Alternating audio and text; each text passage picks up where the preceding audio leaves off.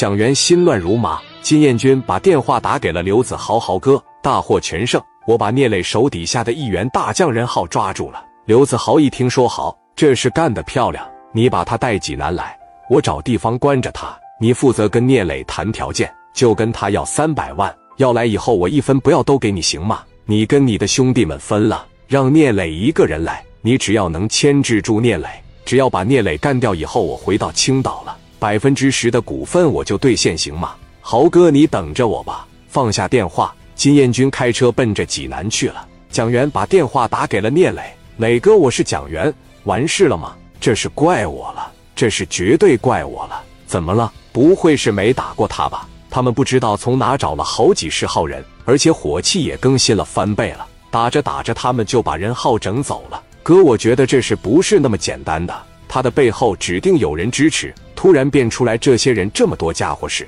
我真是没想到。哥，你说他都到这了，我不能不跟他打吧？不是说我不担心兄弟的安危，这事指定是我犯错了，我没带好兄弟们把这一仗打好。但是我觉得任浩应该没事，因为他们之前说了。只要抓着我们其中一个，就狮子大开口跟你要米。所以说，我们马上回青岛，等敲诈勒索的电话一来，背后的那个人就能浮出水面。我们到时候找个地方，看看是谁在背后帮着他。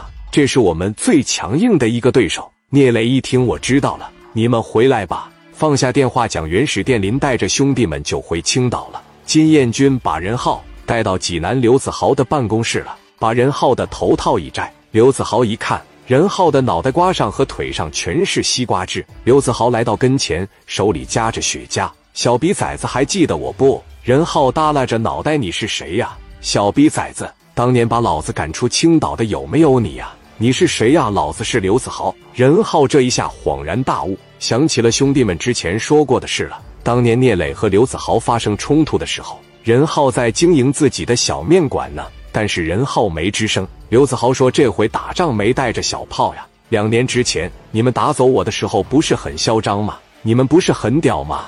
你也有今天呀。聂磊手底下的干将现在在我跟前，这怎么跟个小哈巴狗一样呢？我跟金彦军很早就认识了。你们要打这事，一开始我不知道，但是金彦军给我打电话求助了，我还心想是谁呢？原来是你们呀！当我得知是聂磊的人，我喜出望外。”我就觉得我的机会来了，打电话吧，兄弟。任浩朝着刘子豪的脸吐了一口痰，哈哈一笑说：“一个手下败将，你狂啥呀？我们几个出来了没摆弄过你？磊哥来，你能行吗？”刘子豪啪的给了任浩一个嘴巴，放的屁！任浩继续说道：“还让我给磊哥打电话呢，你整死我得了！我们在关二爷面前都发过誓，我们只能给磊哥立功，我绝对不会打电话给磊哥。来吧，整死我吧，我绝对不当累赘。”还这么犟，真他犟！刘子豪套上扳指，朝着任浩的嘴巴就是一杵子，然后把任浩的一嘴牙全掰了来。打电话，打电话就不受罪了。任浩站了起来，紧跑两步，脑袋朝着门框上嘎巴的一声撞去了。刘子豪吓一跳，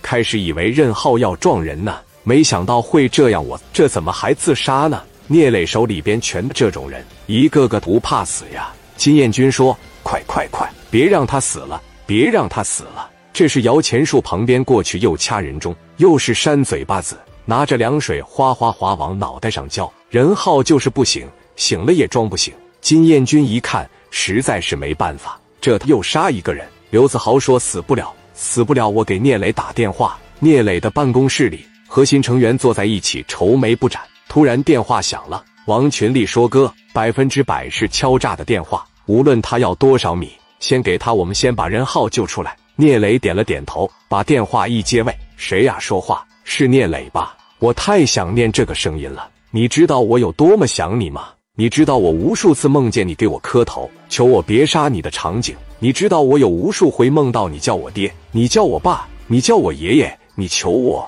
今天我终于要实现了，还听不出来我是谁吗？聂磊真听不出来了，也想不起来了。你想咋的？你可真的是贵人多忘事啊！我是刘子豪。聂磊一听，问道：“你想咋地呀？”我不想咋地，我是想告诉你，你那个挺敢干的好兄弟任浩，现在在我这都快让我打死了。聂磊一听说你，你别说话，你给我准备三百万送到济南来，我们哥俩坐一块唠唠。我们哥俩坐一块谈谈。好久没见面了，一见面我们哥俩就非得打打杀杀呀。你来了以后，我们哥俩一手教米，一手教人，不好吗？别老在电话里边，你得改改你那个脾气，你那个脾气太暴了，这样不好，你会不长寿的，知道吗？带三百万一个人来，三百万你就直接说想整死我就得了呗。对呀，我就是想整死你，不行吗？赶紧过来吧，我等着你。就这一把，要不给你们玩团灭了。我这辈子是回不了青岛了，